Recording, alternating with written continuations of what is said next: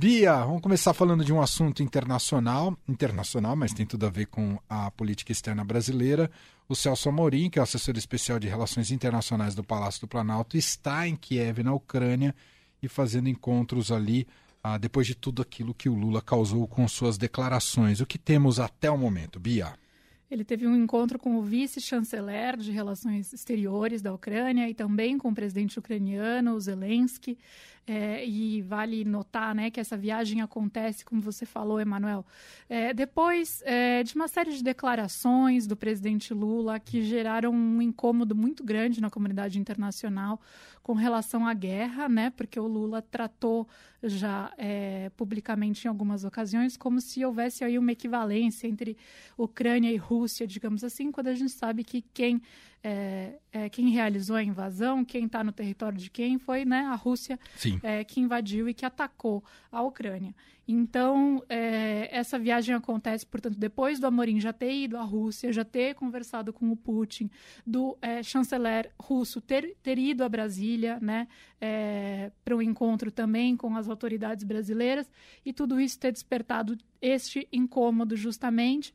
É, então a Ucrânia fez o convite para que alguém do governo brasileiro fosse até lá para conhecer a realidade local, né?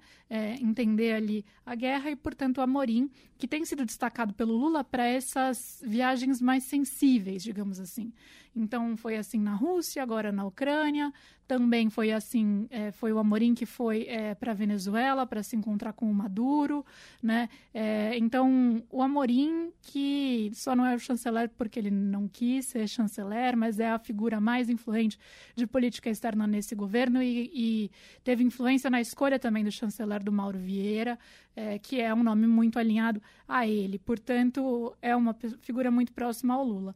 E aí o que me chamou a atenção foi que na nota é, da chancelaria, né, da diplomacia ucraniana sobre esse encontro com a Morim, eles falam que, que eles discutiram é, formas de o Brasil e outros países é, garantirem a paz na região, né, com, e aí vem com respeito à lei internacional e a restauração da soberania territorial ucraniana. A tecla SAP desse final, né? O que, que significa? significa que a Ucrânia isso a gente já sabe, mas eu acho que depois dessa reunião com a Morim é significativo. Vir isso, a Ucrânia é, só aceita é, participar de algum tipo de negociação de paz se houver a retirada das tropas é, russas da Ucrânia e a devolução dos territórios que foram ocupados é, por Moscou. Então, é, não é tratar como equivalente, né? é reconhecer que houve uma violação territorial e partir daí para qualquer tipo de conversa. O Lula, que vem nessa tentativa aí de se colocar como um grande intermediador de paz, é, ele tem buscado isso e nessa busca justamente que ele tem errado a mão é, quando ele fala sobre a situação da guerra, né? E aí nessa semana a gente viu ontem ele tentando consertar de alguma maneira essas declarações, também falando que a Ucrânia não poderia nunca ter aceitado essa ocupação do território e tinha que resistir mesmo. Então, é, aí é, esboçando, é, expressando essa condenação do Brasil, que já existe no plano formal na ONU, a invasão da Rússia, a invasão da Ucrânia pela Rússia, é, mas que depende de posicionamentos mais claros e mais firmes, sim, é, do Lula. Então é isso, ele buscando esse papel de mediador, de um grande interlocutor da paz para a construção de consensos, algo que nem está muito claro se os outros países querem é, que o Brasil tenha esse papel ou não, e se confiam no Brasil para esse papel ou não.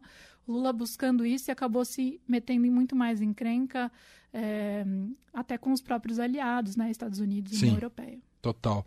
Bom, outro assunto que eu quero te ouvir também, Bia, importante de apuração do Estadão, aqui do repórter Daniel Vetterman, que cobre o Congresso lá em Brasília, o governo Lula decidiu pagar 9 bilhões de reais em emendas do orçamento secreto que foram negociadas no governo anterior pelo ex-presidente Jair Bolsonaro estavam penduradas, eh, foram declaradas inconstitucionais pelo Supremo Tribunal Federal, mas o governo tem uma pressão enorme em relação a uma falta de articulação política com o Congresso Nacional. Tem pautas importantes, já colheu os primeiros reveses e de alguma maneira vai usar esse subterfúgio, digamos, nada republicano para tentar apaziguar os ânimos, Bia. É isso. Lembrando que o orçamento secreto na, durante a campanha foi muito criticado pelo Lula. Né? Ele chegou a falar que era o maior esquema de corrupção da história. É, que o Supremo Tribunal Federal declarou inconstitucional a forma como esses, o pagamento dessas emendas é, sem transparência era, era realizado. Então, eu acho que a grande questão aí que tem a se debater é, é essas emendas elas vão ser pagas segundo a indicação dos parlamentares, né? Então é verba aí para asfalto, para trator. A gente já viu em uma série de reportagens do Estadão como elas foram é, mal usadas, né? Esse dinheiro é, usado aí às vezes até para beneficiar é, diretamente, de alguma maneira, a região onde esses políticos têm casa, ou regiões que é eleitoralmente é, favorável para eles, é, quando não superfaturamento também. Então, a grande questão é a falta de transparência. Então, o governo vai pagar usando esse mesmo mecanismo de indicação feita pelos parlamentares, sem que se possa acompanhar, é, sem que haja qualquer novo critério é, para esse pagamento. Isso, é, enfim, é no mínimo uma baita de uma incoerência por parte do governo é, de fazer esse pagamento dessa maneira. Mas, como você falou, vem nessa, nesse cenário de uma dificuldade muito grande de criar uma base, é, de acalmar o Congresso, de ter uma articulação política que funcione. O governo já colheu duas derrotas, pelo menos, né? Quando não conseguiu emplacar o, o projeto de lei das fake news, é, quando é, teve derrota ali no marco legal do saneamento. É, então, os sinais que vêm do Congresso, eles não são bons e, e os recados são de que justamente é preciso, digamos assim, abrir o cofre, né? É, mas, enfim, isso para, a, segundo essa reportagem, vai ser feito a ver é, se vai produzir resultado, é, mas certamente o resultado que já irá produzir, que é esse de falta de transparência e de acompanhamento do gasto de dinheiro público, ele não é positivo. Muito bem. Beatriz Bula, todas as segundas, quartas e sextas, aqui com a gente no Fim de Tarde Dourado. Sexta-feira ela está de volta.